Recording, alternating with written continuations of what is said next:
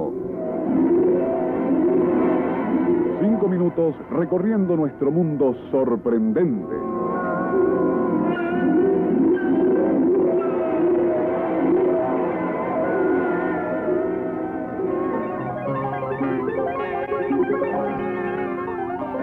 Según informa la revista Time en su número de esta semana, la señora Brown en estos dos últimos años se ha hecho amiga no solo de Chopin y Liszt, que la visitan y la aconsejan, sino que ahora también frecuentan su casa Mozart, Bach, Beethoven, Brahms, Schumann y Grieg. Todos son muy atentos con ella y Rosemary se ha convertido en el medio por el cual ellos componen las piezas que la muerte no les permitió terminar. O sea que Chopin, por ejemplo, le va dictando las notas, los tiempos y demás detalles mientras ella lleva a cabo sus instrucciones.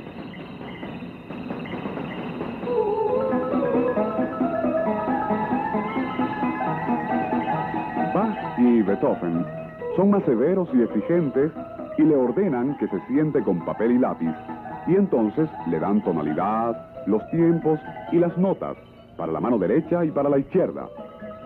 Schubert, por su parte, trata de tararear las melodías, pero según la señora Rosemary Brown, este compositor no tiene muy buena voz. Sea como sea, la señora Brown tiene en su haber varias composiciones que, según ella, les fueron dictadas por los ilustres músicos ya nombrados. No fue sino hasta 1966 que Rosemary y sus amigos de Ultratumba comenzaron a adquirir fama. Con comprensible reticencia, la humilde mujer admite que temía que la gente pensara que era loca. Pero su caso interesó a Sir George Trevelyan y luego a los musicólogos George y Mary Firth. Y estos personajes tomaron el caso muy en serio.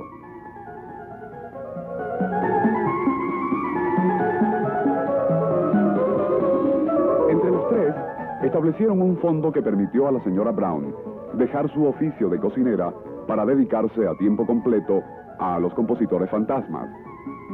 ¿Es Rosemary una farsante? Lo sea o no, es indudable que por lo menos es un enigma musical, pues las composiciones son del estilo de los músicos a quienes se atribuyen, y además indican un grado bastante aceptable de experiencia musical. Rosemary, una humilde mujer sin aires ni modales de intelectual, ha sido toda su vida una ama de casa común y corriente de clase humilde. Repetidas pruebas hechas por expertos han demostrado que la pobre mujer no tiene ni idea de cómo se escribe la música al serle dictada. Su modo de hablar es chabacano y pintoresco, y cuando habla de sus amigos fantasmales, lo hace como si fueran viejos vecinos. Al referirse a Debussy, por ejemplo, se expresa así tiene la pinta de lo que llamamos un hippie hoy día.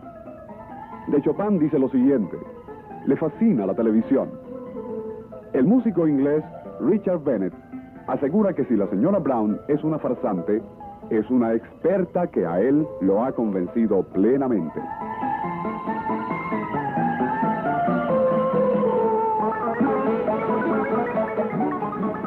Bajo el patrocinio de músicos tan eminentes como la hermana de Yehudi Menuhin, la BBC de Londres la entrevistó por televisión. La compañía Philips ha sacado un disco con selecciones compuestas por sus amigos fantasmales que ya es un bestseller en Inglaterra. El título del insólito disco, Espiritismo Musical. El contenido es interesantísimo y ha causado tal sensación que una revista norteamericana muy seria como lo es el Time le dedica esta semana un artículo completo en su sección dedicada a la música. El disco seguramente llegará pronto a Venezuela y los oyentes de la Radio Nacional podrán juzgar por sí mismos los méritos de las composiciones que Beethoven, Liszt, Schubert y Brahms dictaron a la señora Rosemary Brown. Mientras tanto, consideremos esta recomendación que nos hace el eminente musicólogo inglés Sir Donald Tovey y que está tomada de los comentarios que escribió para la contraportada del álbum. Son las implicaciones relevantes a este fenómeno las que consideramos interesantes y que esperamos estimulen el interés serio de las personas inteligentes e imparciales hacia la investigación del aspecto desconocido de la mente y el espíritu del ser humano. Sir Donald Tovey dictó estos comentarios a la inefable señora Rosemary Brown el día primero de enero de 1970. Como todos los amantes de la música saben, Sir Donald Tovey murió hace 30 años en 1940. Nuestro insólito universo. Narró Porfirio Torres.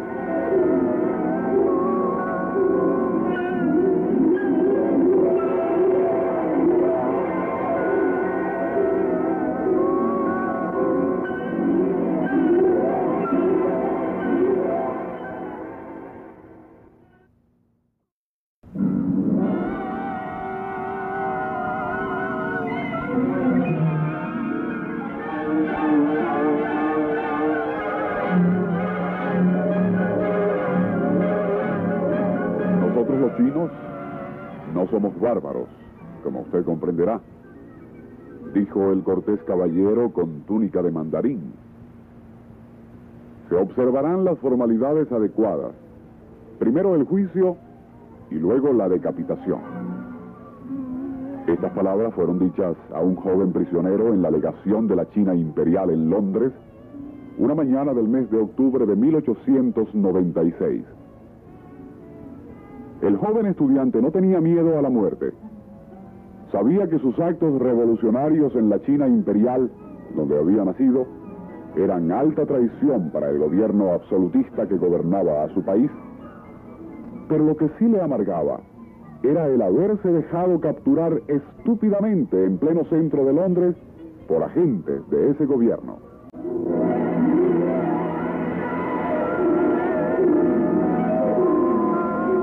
Nuestro insólito universo. Cinco minutos recorriendo nuestro mundo sorprendente.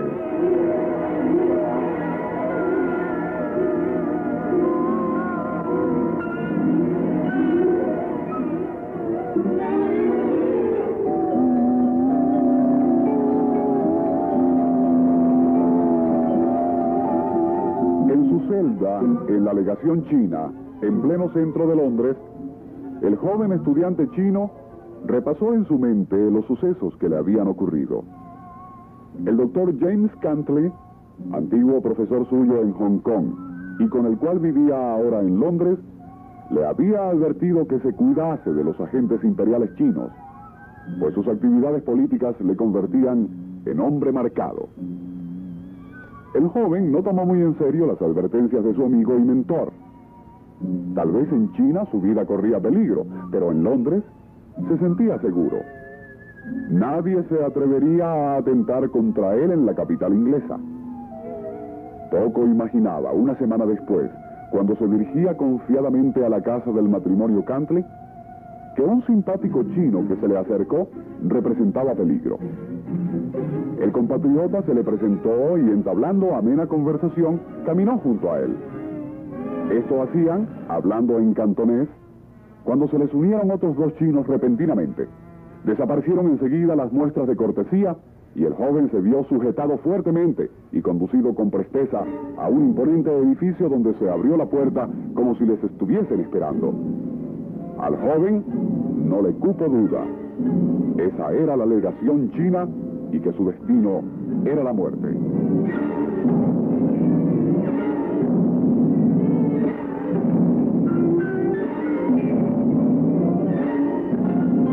Al poco rato de estar en una estrecha habitación, la puerta se abrió entrando un inglés alto y canoso, abogado al servicio del gobierno imperial chino. En pocas palabras le informó que en la legación se encontraba en territorio chino y sujeto a leyes chinas. Luego le dijo que conocían su nombre, Sun Wen, y así se le conocía en la China imperial, donde había incurrido en el desagrado del emperador al enviarle una petición redactada en términos poco respetuosos, abogando por extensas reformas políticas y sociales. El castigo era la muerte. A la mañana siguiente, el chino que le había abordado en la calle le visitó para informarle con cruel cinismo que se habían hecho los arreglos para trasladarle a China. Un buque de carga de la Glen Line esperaba en Southampton. Allí sería llevado al día siguiente a las 8, embarcado en la nave y trasladado a China. Y fue entonces cuando observó con fría crueldad, primero el juicio y después la decapitación.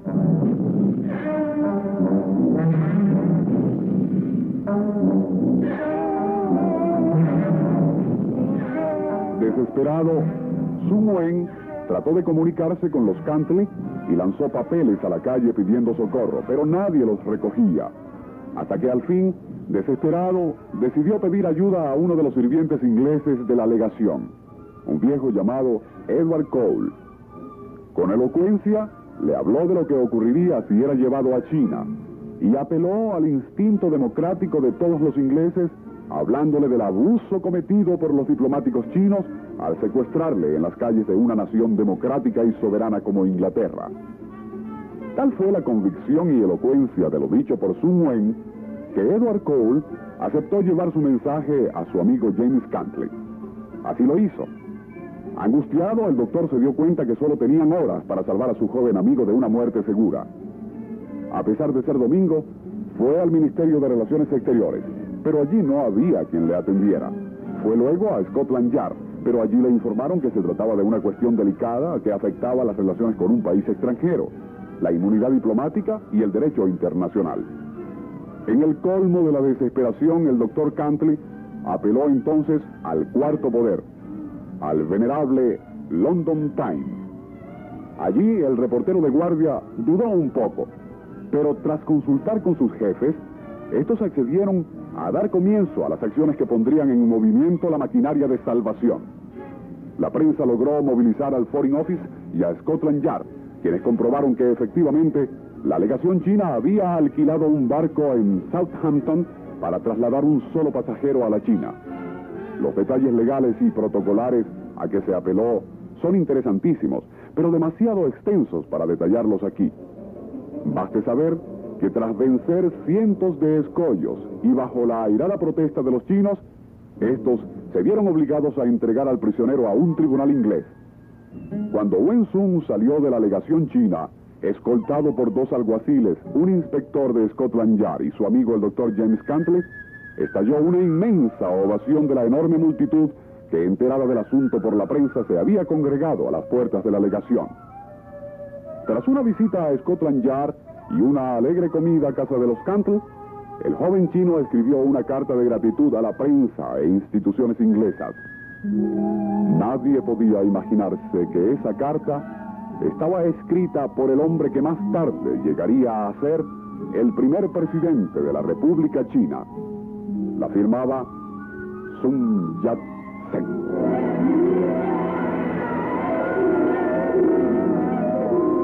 Nuestro insólito universo.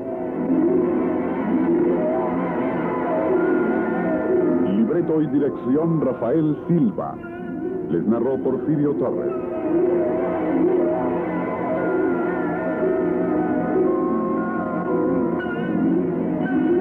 Programa, Nuestro Insólito Universo, será repetido esta tarde a las 6 y 50.